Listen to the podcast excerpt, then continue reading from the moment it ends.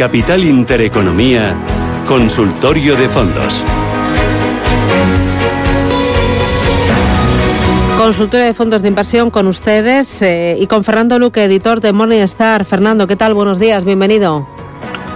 Muchas gracias, bien, gracias. ¿Qué tal todo? Fenomenal. Oye, Fernando, eh, ¿qué fondos son los que se están viendo más eh, penalizados o los que tienen mayor exposición a lo que es inmobiliario chino o lo que es al sector financiero ahí en China o incluso al sector financiero global que pueda haberse perjudicado por, por esto que ha pasado con Evergrande? Sí, me lo han preguntado mucho. La verdad es que tampoco hay que ir eh, muy lejos para encontrarlos. Básicamente pues obviamente los que son de la categoría renta variable china, que se han visto afectados no solo por el tema inmobiliario, sino que hay también eh, otros eventos que han afectado negativamente a la renta variable china y luego también eh, fondos de renta variable emergente, porque hay que recordar que China pesa bastante en estos fondos, incluso pesa más en los fondos de renta variable emergente que en los fondos de renta variable Asia, que es un poco eh, contradictorio, pero si miramos las posiciones de los fondos de renta variable emergente global, vemos que hay más exposición a China que en los propios fondos de renta variable asiática. O sea que eh, es verdad que eh, muchos partícipes se pueden ver afectados no solo por el tema este de digamos del promotor Evergrande, sino por otros eventos que, como decía, pues han afectado a valores como Tencent, Alibaba y etcétera. Bueno, eh, 91 533 17 51 es el teléfono directo de Radio Intereconomía. Nos pueden llamar para plantear sus dudas sobre fondos de inversión o, si lo prefieren, tienen un eh, eh, número de WhatsApp al que pueden mandar sus mensajes de texto o de voz. 609 22 47 16. Oye, eh, como hablamos de los fondos que invierten en China, eh, ¿cómo elegir entre toda la gama, Fernando, de fondos que inviertan en la región, los que tengan solo China, los que sean Asia-Pacífico, los que incluyan Japón, eh, cuáles están funcionando mejor este año, qué gestoras son buenas en, la zona. Fernando. Eh, sí, ¿me oyes? Sí, sí, ahora sí, fenomenal. Ah, vale. Sí, decía que eh, es, efectivamente es bastante difícil elegir entre todas las categorías que tienen exposición a China. Yo creo que para un inversor eh, normalito, iba a decir, eh, lo más sensato es invertir en un fondo de renta variable emergente más que intentar ver si es más interesante invertir en un fondo de renta variable china o un fondo de renta variable de la gran China o un fondo de renta variable eh, de China de acciones A, que los hay también. Hay tres grandes tipos de, de, categorías que tienen una fuerte exposición eh, al mercado chino. Decía hace unos minutos que la categoría de renta variable emergente ya tiene una exposición bastante fuerte a la renta variable china. Yo creo que, creo recordar que era como más de un 30%. Eh, y que sea el propio gestor el que decida cuáles son los mejores países, las mejores bolsas para, para invertir. Hace poco tuiteaba eh, una comparativa entre lo que llevamos de año del mercado de la India frente al mercado de China. Y claro, los que han invertido en India han tenido, eh, digamos, una recompensa extraordinaria frente a los que han invertido en, China. Pero a lo mejor ahora es el momento contrario, ¿no? De, de reducir India y de invertir en China por esa diferencia de rentabilidad. Pero que sea el gestor el que decida, o si uno no quiere, digamos, asumir ese riesgo gestor, pues que invierta en un fondo índice donde ahí es verdad que el peso de China va, va a tener, digamos, una importancia eh, pues especial por, por el hecho de que pues invierte mucho en, acciones chinas, pero por lo menos va a tener eh, exposición a, a diversos mercados, ¿no? no asumir el riesgo de invertirlo todo en un solo mercado, ya sea China o ya sea la India, porque es muy difícil ahí en los mercados emergentes pues saber cuál es el mercado que mejor va a funcionar eh, en los próximos meses o en los próximos años. Eh, mira, me, escriben, buenos días, eh, Fernando. si resulta muy difícil batir al índice de referencia MSCI World y aunque lo bata no existe diferencia sustancial, ¿qué sentido tiene tener un fondo de una gestora internacional? Entiendo que será siempre eh, un indexado mucho mejor. Claro, ¿qué, eh, ¿qué sentido tiene tener un fondo de gestión activa? Dice, entiendo que será mejor siempre un indexado. no siempre, es decir, si uno lo que quiere es tener exposición a un determinado índice o a un determinado mercado y se conforma con la rentabilidad del índice, obviamente eh, el fondo indexado o el ETF es la mejor solución. Es la solución más barata y es la solución también más cómoda, porque claro, elegir un buen fondo de renta variable, perdón, de gestión activa, pues no es fácil, ¿no? No basta con mirar las rentabilidades pasadas, porque sabemos que rentabilidades pasadas no garantizan las rentabilidades futuras. Ahora bien, eh, sí que se puede batir a un índice como el MSCI World, pero hay que acertar por ejemplo, en el estilo de inversión. Y, por ejemplo, los que han invertido en fondos de renta variable con un sesgo hacia el crecimiento han batido claramente a este índice. Me vas a decir, hombre, pero hay que saber que el, que el crecimiento pues lo iba a hacer mejor que el value en estos últimos años. Sí, es difícil, eh, se asume ahí un riesgo, eh, pero es posible batir simplemente eh, decidiendo el, el estilo de inversión que queremos darle al fondo o a la cartera.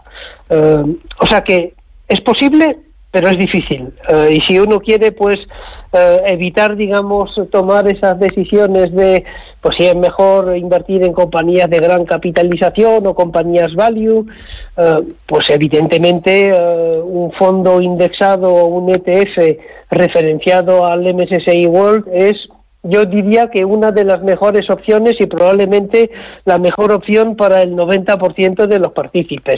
Luego hay ese 10% que lo que quiere es batir al índice, es posible, pero hay que asumir riesgo. Y hay que asumir riesgo mm, no tanto de gestor, diría yo, sino sobre todo de estilo de inversión. Porque, claro, ahí prácticamente todos los fondos de renta variable, de gestión activa y de estilo crecimiento han batido al MSCI World. Aunque también hay que decir que el MSCI World cada vez está teniendo pues un sesgo cada vez más de crecimiento, con lo cual hay que ahí acertar, digamos, realmente en, el estilo de inversión para poder batir a los fondos índices.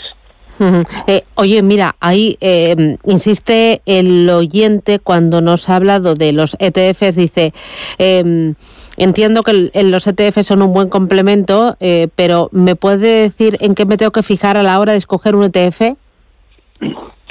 Bueno, para eh, elegir un ETF primero hay que elegir bien la categoría o el índice de referencia, ¿no? Que es yo creo que eh, el 90% del, del éxito de selección de un ETF es seleccionar el índice. Eh, pues por ejemplo, estábamos hablando del MSCI World, pues no es lo mismo el MSCI World que el el MSCI uh, World All Countries. ¿Por qué? Porque el MSCI World no incluye mercados emergentes y el otro índice sí. Entonces ahí hay diferencias uh, pues importantes entre índices que aparentemente son idénticos, pero no lo son. O sea, ese es el primer punto, elegir bien el índice de referencia y a partir de ahí pues ver si hay uh, una oferta correspondiente, ¿no? Porque uno puede decir, bueno, pues yo voy a elegir este índice pero no encuentra ETF disponible eh, dentro de, su distribuidor. Eh, o sea que primero el índice, luego mm, lo que es el coste, yo no, no, no creo que haya demasiadas diferencias entre eh, los productos a nivel de coste, eh, porque ahí hay una gran competencia, especialmente si vamos eh, a índices grandes tipo MSCI World, S&P 500, el DAX, el, Eurostock 50, etcétera. Ahí hay mucha oferta y mucha competencia y generalmente no hay tanta diferencia a nivel de, coste. sí que es importante identificar los ETFs a nivel de si distribuyen dividendos o no. Y lo digo eh, porque ahí sí que hay un impacto fiscal eh, importante eh, si uno recibe dividendos, ¿no? Va a tener que tributar por ellos. Y a lo mejor lo que uno quiere es un ETF de acumulación, porque aquí, de la misma manera que hay fondos de reparto y fondos de acumulación, hay ETFs de reparto y ETFs de acumulación. Luego, otro aspecto a tener en cuenta es la, la divisa. Es verdad que si me refiero, por ejemplo, a si queremos tener exposición a una determinada divisa o no. Por ejemplo, pues hay ETFs que invierten eh, en el mercado americano y específicamente referenciado al S&P 500 eh, que están hecheados a euros, es decir, que no asumen el riesgo dólar. Va a obtener exactamente la misma rentabilidad que el estándar en Poor's 500 en dólares. Mientras que el que invierta en un ETF yo diría tradicional, referenciado al S&P 500, en la mayoría de los casos va a sufrir, digamos, eh, esas fluctuaciones del dólar frente al euro. Si quiere evitarlo, hay productos que eh, cubren la divisa. Eh, luego también el, lo que es la, liquidez del producto. Hay que mirar el volumen, porque muchas veces hay dos ETFs que son comparables, pero uno negocia muchísimo más, ¿no? Entonces yo siempre prefiero elegir el ETF que tiene más volumen. Eh, porque eso pues eh, garantiza un poco eh, el tener unos precios más acorde con lo que queremos, no tanto a la compra como a la venta. Y esos son los grandes elementos que yo creo que hay que vigilar a la hora de, seleccionar un ETF, pero sobre todo el índice de referencia, claramente. Ya, voy ahora con una notita de voz. Buenos días a Susana y a compañía. Eh, muchísimas gracias por la ayuda que nos prestáis. Eh, pues nada, la pregunta del millón. Eh, tengo exposición en el cuadro bambú y bueno, querría saber si es momento de salirme de ahí. Llevo unas pérdidas en torno a un 10% porque entré alto y saber si me mantengo o no me mantengo. tengo otros fondos también de Asia eh, pero bueno, eso es de momento estoy en positivo. Entonces, ¿salimos corriendo de Asia o nos mantenemos en Asia? Muchas gracias, un abrazo. Bueno, seguimos con, eh, con Asia. Eh, ¿Este fondo de inversión qué es? ¿Dónde invierte? ¿Cuál es su característica? A ver, no, no lo tengo, digamos, muy estudiado, pero es verdad que es un fondo que pues, invierte pues, en Asia y ahí bueno, hay que mirar a China, ¿no? Como hacíamos al principio. Eh, y ya para contestar un poco a los que mm, pueden preguntar qué hacer con un fondo de renta variable china, yo creo que, eh, evidentemente, y eso es fácil decirlo, es quizás demasiado tarde para salir, eh, pero yo no me saldría a estos niveles.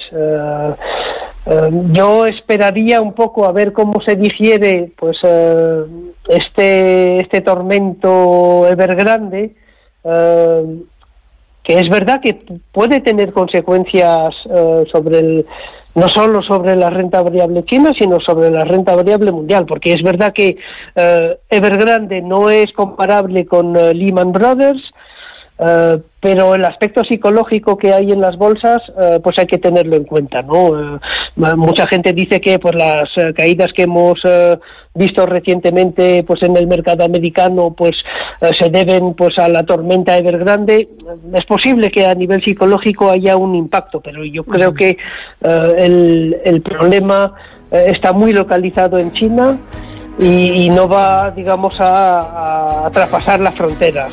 Pero yo mantendría eh, lo que es renta variable asiática. Además, si es un fondo de renta variable asiática, pues habrá eh, compensado las pérdidas de China con el buen comportamiento de otros mercados en Asia, como mencionábamos el caso de, de la India. O sea que yo mantendría de momento, claramente. Muy bien. Esto es Radio Intereconomía, Capital Intereconomía. Fernando Luque desde Morningstar. Gracias por ayudarnos y gracias sobre todo por enseñarnos un poquito más de mercados y de fondos de inversión. Un abrazo, hasta pronto. muchas gracias, hasta luego.